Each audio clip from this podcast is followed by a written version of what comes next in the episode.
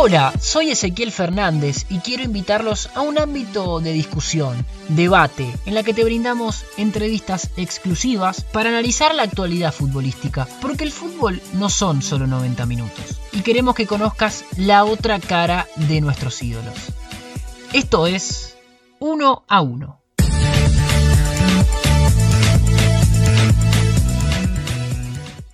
Vuelve la Copa Libertadores, vuelve el fútbol, se reinicia la competencia en Sudamérica, la tan ansiada competencia futbolística en Sudamérica, también retorna la Copa Sudamericana y parece que de a poco nos tenemos que ayornar a la nueva normalidad.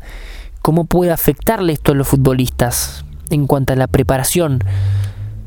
¿Es indicada la preparación que tuvieron? Los tiempos que se manejaron son los adecuados.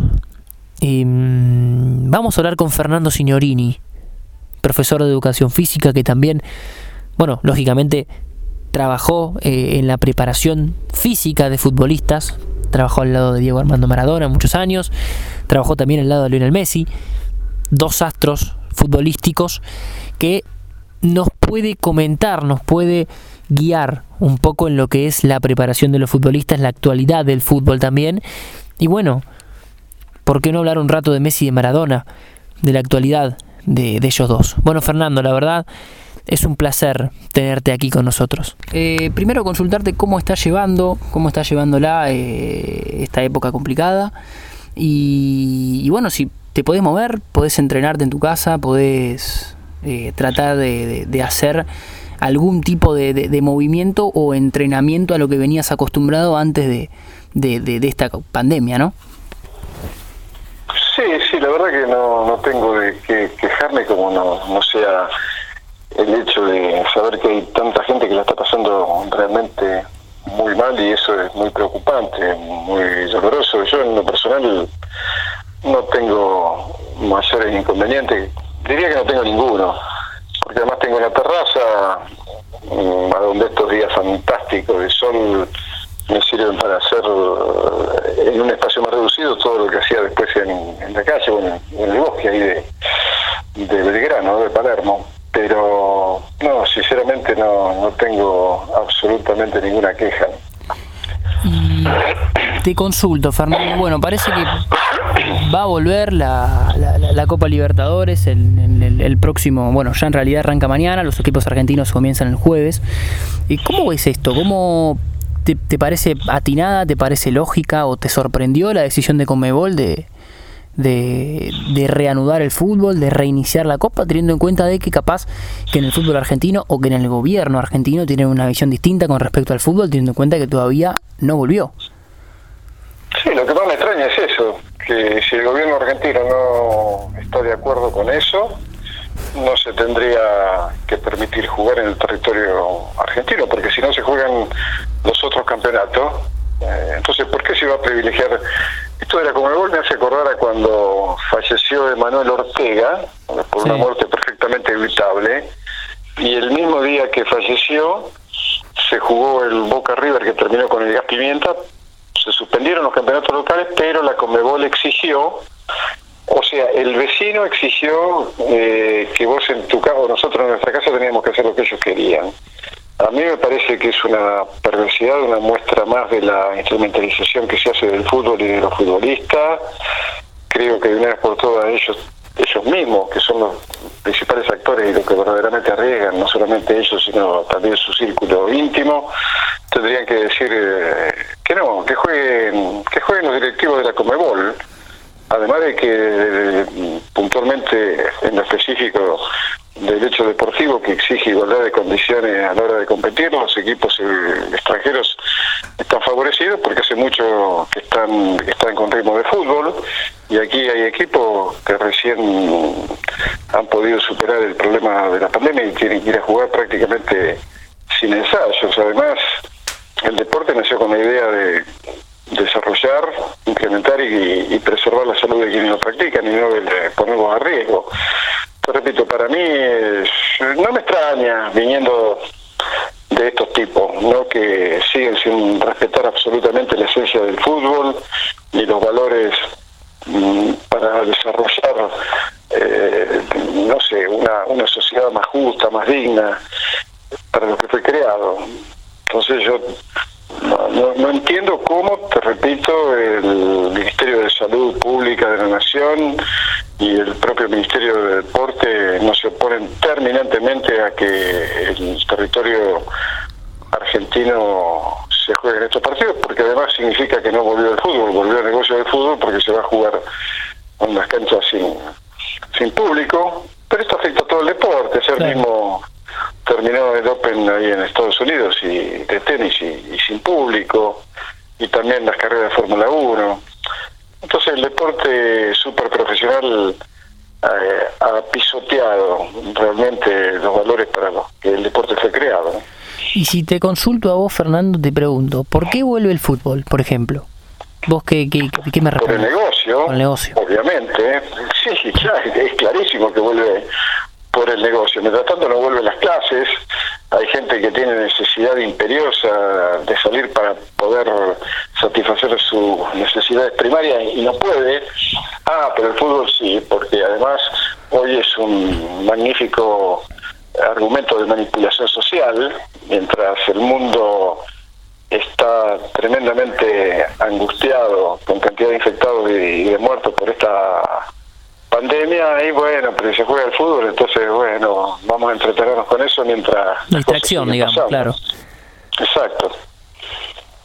Claro, y, y, los futbolistas ¿qué, qué papel juegan en esto? Porque vos decís, capaz que hay algunos que, que, no se animan a revelarse y, hay otros que por ahí tienen más espalda, como por ejemplo Carlitos Tevez, que yo recuerdo que cuando se hablaba de volver a entrenar, por ejemplo, él se oponía, entonces ¿Qué papel juega? Eh, eh, ¿Juegan papel de, tener que obedecer sí o sí, eh, de, no poder rebelarse, de tener que entrar en, el juego del negocio, tener que, seguir esta costumbre, de, seguir el sentido común de que el fútbol debe qué feo sobre todo para aquellos que han acumulado ingentes cantidades y no poder rebelarse y seguir siendo eh, esclavos, opulentos pero esclavos al fin, siguen perteneciendo a esa parte de, del, esclavo, ¿no? del amo que en definitiva les hace hacer con su vida lo que el amo quiere.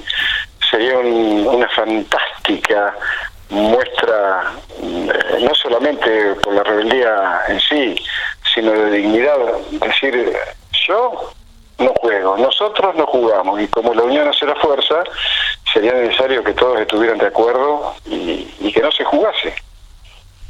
Si vos, eh, por ejemplo, hoy estarías trabajando en un club como preparador físico, terminantemente te, te, pondrías, digamos.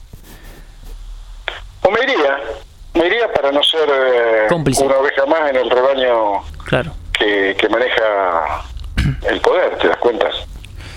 Y ¿de qué manera un futbolista, eh, a ver, has trabajado con, los mejores del mundo, has, la verdad que, que, que, llegado al elite del, del, deporte y digo, has hecho hincapié, imagino, mucho en lo físico, pero también en esta ocasión de la pandemia.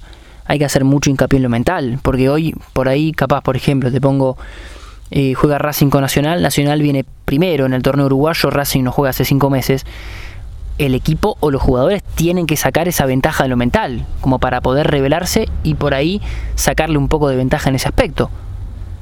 No, por eso, pero yo digo, entonces, ¿para qué juegan? ¿Para qué juegan? Si ellos saben que están siendo instrumentalizados, que están siendo manipulados, como desde siempre, o mejor, desde hace mucho tiempo se utiliza al deporte con ese propósito. ¿Te das cuenta?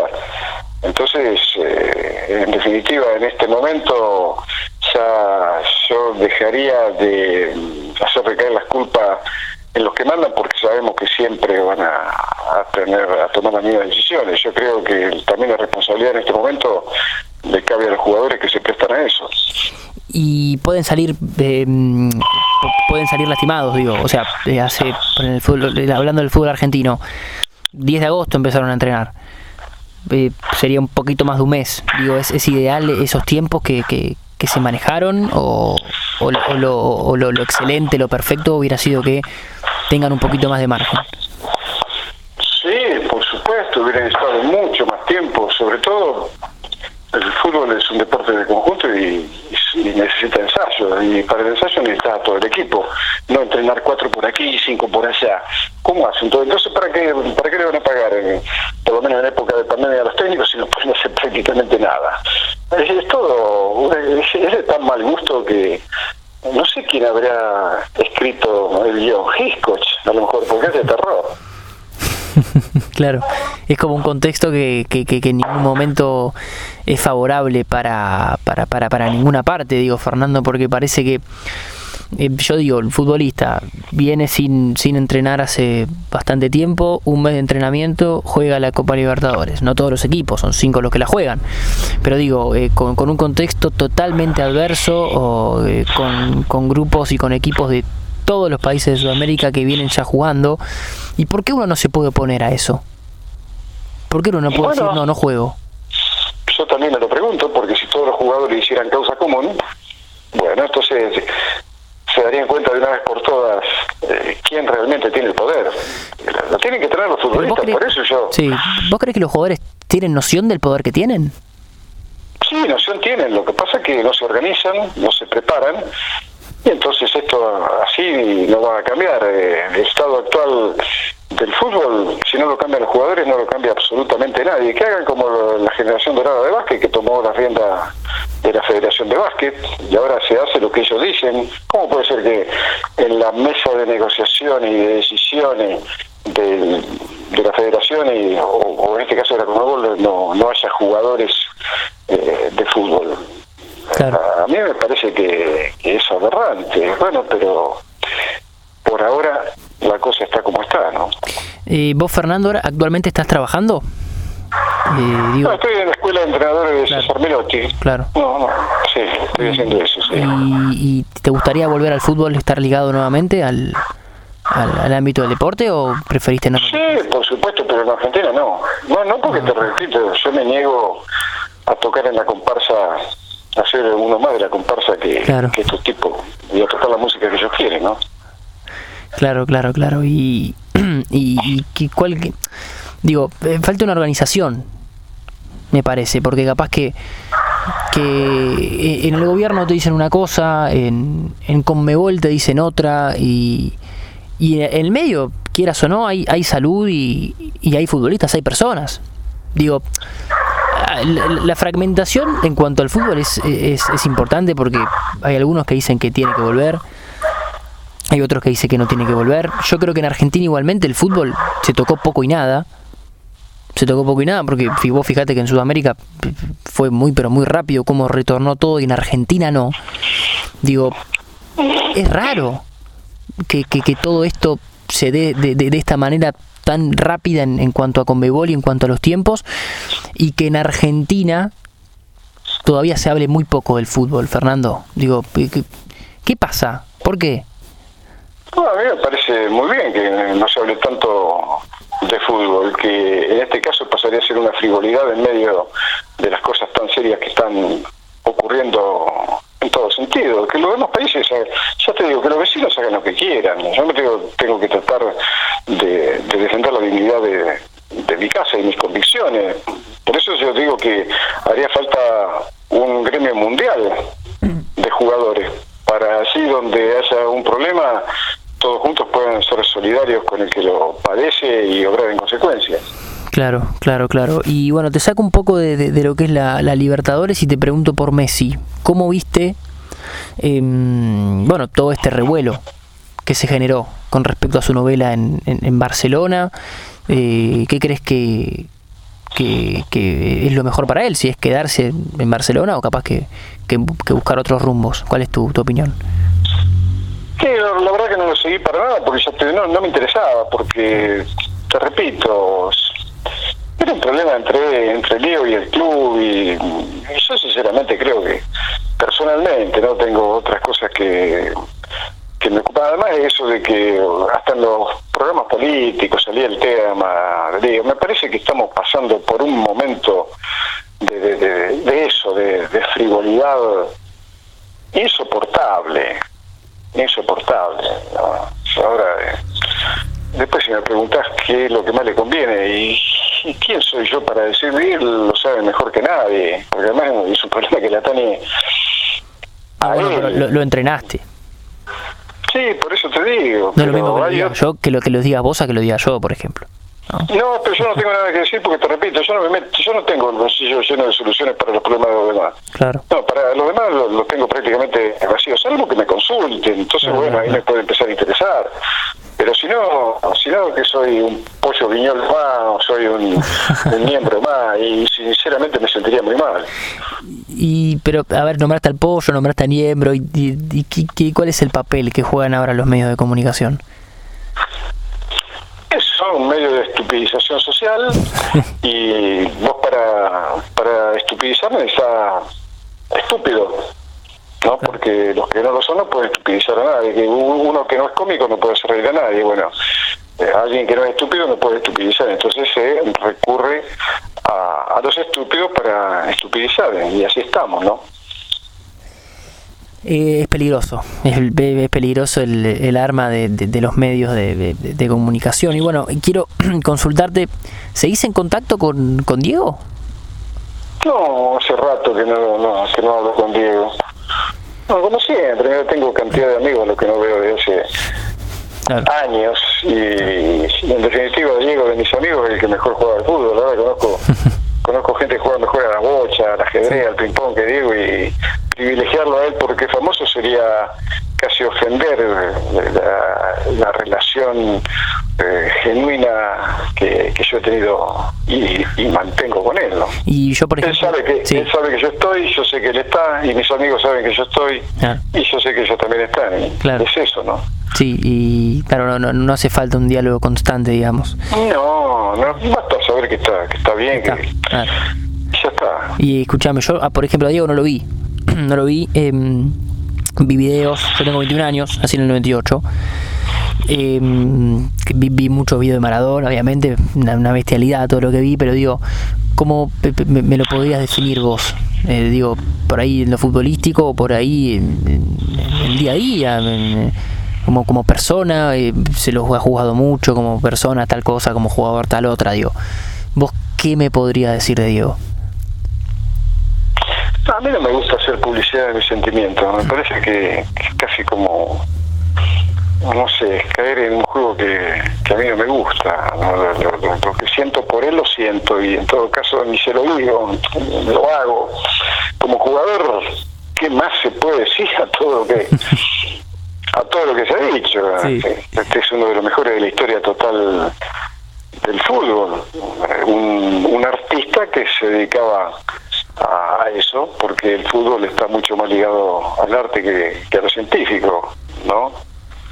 Y, como persona ya te digo, eh, no, no, vale mi, lo que yo pueda decir porque estaría impregnado de demasiado afecto. Si uno le hubiera preguntado a la mujer de Hitler, a la, a la mamá de Hitler cómo era Adolfito, hubiera dicho que una maravilla de chico, algo habrán hecho, hizo 6 millones para que tuviera que hacer lo que hizo. Entonces, te repito, no, tengo yo palabras o, no las encuentro en el diccionario para decir exactamente lo que quiero decir respecto de mis sentimientos, por, por otra, ¿no? ¿Y, a la distancia vos lo ves bien actualmente, Diego?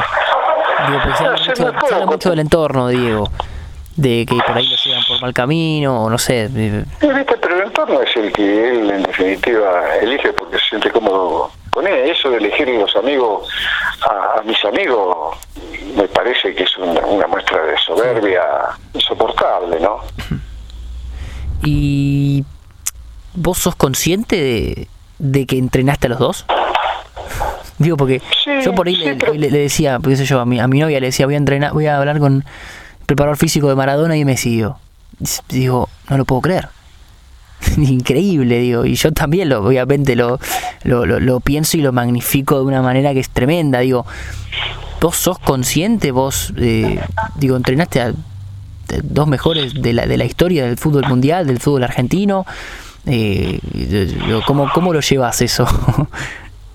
No, como algo muy natural. Yo, yo me, de hecho, yo me preparé para eso. ¿no? Claro, claro, claro. Y tuve, tuve la suerte, tuve el privilegio de que me tocaran entre más de mil jugadores, seguramente ellos dos, y, y lo disfruté como hay que disfrutar a, a, ese, tipo de privilegios que te da la vida, pero no pasaba eh, no pasaba de ahí, ¿no? Yo no podía caer en, en, eso de la, de la idolatría en la que caen muchos. Para mí eran dos chicos fenomenales, con condiciones excepcionales, eh, pero nunca pasó, nunca pasó de ahí, ¿no? Y digo, eh, em, como Messi en, 2010, vos, eh, ¿cómo, cómo, lo viste a él? Fue un mundial medio, medio raro para Argentina. Yo la verdad que estaba como loco con, Diego y, llevándolo más a, ese momento. ¿Llegaste a disfrutar en el fútbol? ¿Se puede disfrutar? ¿O hay mucha presión, hay mucho, mucho estrés? como capaz en cualquier eh, laburo, pero digo, por ahí en el fútbol está más magnificado como es un deporte pasivo, un deporte así, muy que, acá se vive de una manera muy particular. ¿Y vos, llegaste a disfrutar tu, tu, tarea, llegaste a disfrutar tu trabajo o, o en algunos momentos decías, no, para, para porque esto ya es mucho? No, yo lo disfruté. Siempre a mí me importa lo, que mm. dijeron los demás. Además, ¿quiénes, ¿quiénes son los que te, ¿Quién te va a meter presión? Claro. ¿No? Los de afuera, ¿quiénes son? ¿Dónde jugaron? Son de palo. ganaron? Son de palo. ¿Qué, ¿Qué, historia tienen? ¿Te das cuenta? No, yo lo disfrutaba, pero sinceramente sobre todo cuando jugaban bien, porque cuando jugaban bien me levantaba y me iba, ¿no? Como cuando vas a ver una película que no te gusta, yo, un, espectáculo es para, para eso, para pasarla bien. Y muchas veces me pasó de, aún estando en Napoli, en algunos partidos eh, Diego, me, me, levantaba de la, de la puta que me iba a tomar el café a, bar porque no me gustaba el, partido. Claro, Pero ese siempre fue medio medio perro verde, no, no me hagas mucho caso, porque eh, a mí me gustaba en, cuanto pudiera disfrutar. Si no disfrutaba, por más que fuera ganando, no tenía sentido. Y bueno, para allá, para, para, para ir cerrando, eh, Fernando, ¿qué reflexión te, te, deja el fútbol de hoy en día? Eh, digo, ¿qué, qué, qué, pensamiento? Yo digo fútbol. ¿Y vos qué, qué, me puedes decir hoy del, del deporte? Hay mucho mucho de negocio, como también por ahí pasa en el boxeo, como por ahí se ha llegado a, innumerables deportes, pero digo, yo hoy te digo fútbol, ¿qué, me decís? En todas sus facetas, por ahí también en la preparación deportiva, que, ha aumentado un montón. Digo, ¿qué, qué, qué, me puedes decir vos desde tu lugar? No, que está inmerso en una crisis que por ahora amenaza con no tener solución. Eh, yo como alguna vez le dijo Pedernera a Menotti, lo que veo ya lo vi, y lo que vi ya no lo veo más. Y tampoco creo que lo vaya a ver, ¿no? Han cambiado los hábitos culturales. Antes los chicos jugaban, qué sé 10 horas por día la pelota y hoy están eh, con el celular o con la PlayStation. Cambió porque como siempre, todo lo que nace está, está condenado a morir. Y un día también se va a morir el fútbol. Hace dos mil años quien decía que iba a terminar el circo romano y, y se terminó. Por lo menos se terminó en esa presión. Ahora es peor todavía. Pero sí, creo que está en un problema gravísimo porque además todo este sistema, ¿no? Sobre todo capitalista, en su fase neoliberal y, consumista, ha trastocado los valores de manera brutal. Por eso hoy el fútbol competitivo a mí me tiene absolutamente sin cuidado. A mí me interesa eh, trabajar en, en rescatar los mejores valores que hicieron que fuera para eso creado ¿no? para tratar de, que no solamente el jugador, sino todo aquel que lo practique sea mejor, el mejor ciudadano posible para una sociedad que lo espera, que lo merece y, que lo reclama. Ah, en el fútbol, por ejemplo, ¿aumentó la, preparación deportiva? ¿Crees que ahora se le está dando mucho más, eh, eh, mucha más bola, digamos, que antes? Eh, o, crees que por ahí no, a ver, siempre dicen que en el fútbol no hay que correr o que en el fútbol eh, la, diferencia lo hace el, más técnico, digamos, el más crack, que eso, eso es una visión eh, a la cual adhiero, pero que también se puede contrarrestar con la preparación deportiva. ¿Qué pensás acerca de eso? Bueno, pero siempre uno tiene que estar preparado para pero uno se prepara para correr, se prepara para... Sí, pero hoy, hoy por ejemplo, hoy con, con entrenás y ya te ponen un o mismo, perdón, cuando entras a un partido ya te ponen como un aparato que te, te, dice cuántos kilómetros corres. Ah, bueno, pero ¿para qué, para qué sirve? ¿Qué quiere decir? ¿Cuánto, cuánto? Además me da, me da este resultado resultado de cosas que ya pasaron y que no las puedo modificar. Y el próximo partido a lo mejor no, es igual. Ya lo dijo este chico Paredes, ¿no? Que con el tema de cuando le ponen el GPS, no, a mí no me lo pongan, porque a mí me, molesta y no sirve para nada, no me dice, no soy estúpido, yo sé cuando juego bien y, y cuando juego mal. En la época en que el fútbol eh, ganó, eh, qué sé yo, el entusiasmo de, de millones de personas, no había ni neurociencia, no había drones, no había GPS y, fue fueron equipos que hicieron una historia grande y que seguramente si jugaran hoy eh, jugarían con un habano en, la boca. De hecho, hay muchos equipos de Europa, los mejores equipos de Europa, todo el entrenamiento está basado en desarrollar de la mejor manera la idea de juego del entrenador. Pero se lo critica mucho también, porque viste el tema de los drones, por ejemplo, es... Sí, sí, yo también lo critico. lo rechazo completamente porque te repito, ¿qué jugador hubiera sido eh, Diego? A lo mejor si Fiorito, si Fiorito hubiera tenido los drones, carpeta sintética, neurociencia, ¿qué jugador hubiera sido Houseman, Garrincha? Sí, sí, sí. Bueno, pero hoy también todo lo que tiene que ver con la industria con el negocio se impone porque vos para tener todo eso desparramado en miles y miles los gimnasios suman cifras fabulosas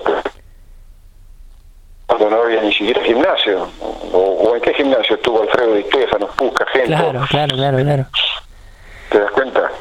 Sí, es, es relativo, digo, porque... Absolutamente. Eh, porque capaz que ahora veía el físico de jugadores de hace 30 años y Digo, era totalmente eh, imposible ver un jugador así, digo, porque no estaban tan explotados, no estaban tan marcados, no estaban tan grandotes.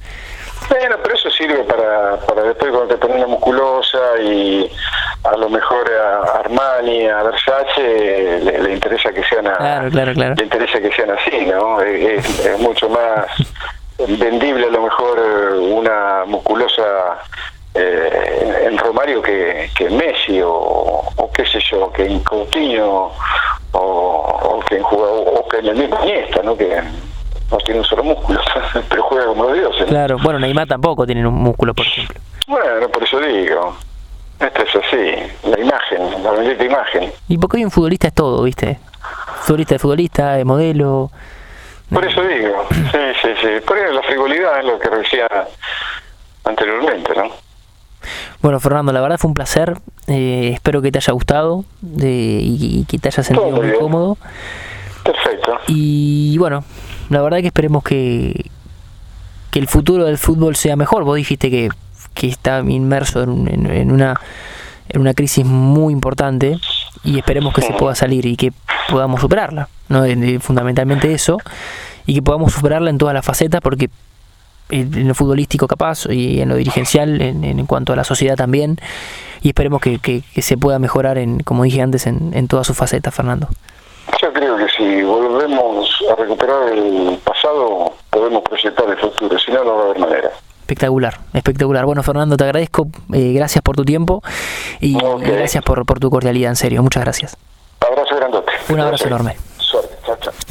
Bueno, entonces ahí estaba la palabra de Fernando Signorini, ex preparador físico justamente de Maradona en el 86, de también en el Messi, en 2010 con Maradona. Eh, entonces, una eminencia para hablar de absolutamente todo y un hombre que, por sobre todas las cosas, pone a los futbolistas por delante de todo. Porque, claro, sin los futbolistas, ¿no? ¿Quién es el, eh, el encargado de la magia? ¿Quién es el. o quiénes quiénes son los, encargados de, levantar a alguien en, eh, del asiento o, de hacer gritar desaforadamente un gol o, o, por qué no, putear.